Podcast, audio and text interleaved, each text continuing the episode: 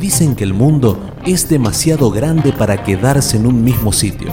Por eso, te invito a escuchar mis podcasts.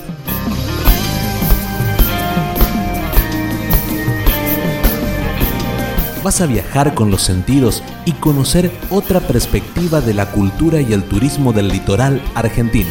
Soy César López y esto es Turismo en 3D.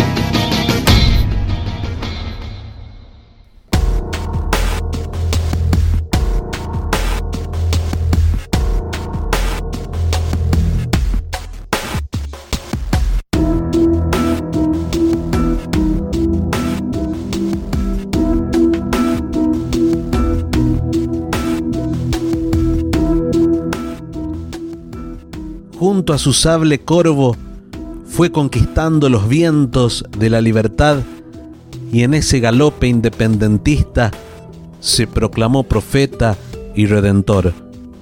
No solo es padre de la patria, sino la luz de los pueblos libres de América. José de San Martín nació en Yapeyú en el año 1778 en el antiguo pueblo de las misiones jesuíticas en lo que hoy conocemos como la provincia de Corrientes. Falleció en el año 1850 a los 72 años de edad en Francia, pero sus restos fueron repatriados a nuestro país. Originalmente su pueblo se llamó Nuestra Señora de los Santos Reyes Magos de Yapeyú, cuando las fronteras de Corrientes solo llegaban los esteros de Liberá. Esta reducción fue el núcleo ganadero que abastecía a toda la nación guaraní y se erigió como el centro artístico más grande de las reducciones jesuíticas. Allí funcionó un gran centro cultural del arte guaraní y una escuela en donde se enseñaron las primeras letras. Luego de la expulsión en América de los religiosos de la Compañía de Jesús, esas tierras quedaron bajo el dominio total de la corona española y en el año 1775 lo designaron teniente gobernador de Yapeyú a Juan de San Martín. En ese momento se afincó con su familia en una estancia y allí nació su hijo José Francisco de San Martín, padre de la patria, o más bien de aquellos buscadores de los vientos de libertad. Es injusto hablar de países sabiendo que sus valores son el surco por el que deberían andar todas las culturas en América.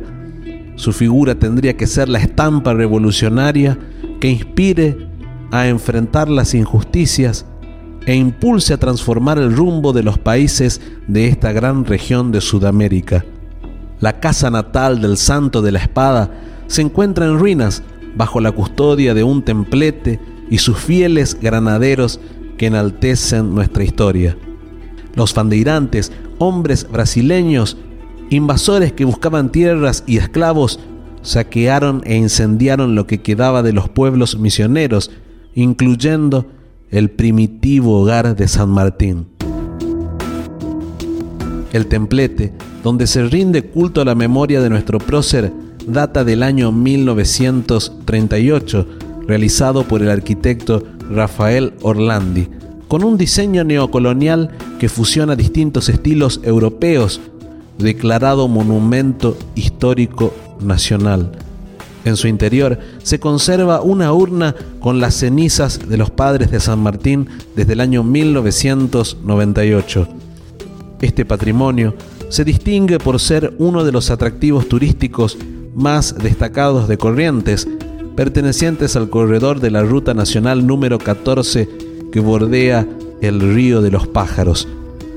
El corazón de don José, correntino de las misiones, descansa en la Catedral de Buenos Aires en un sarcófago vigilado celosamente por sus granaderos y tres esculturas femeninas que recuerdan a Chile, Perú y Argentina.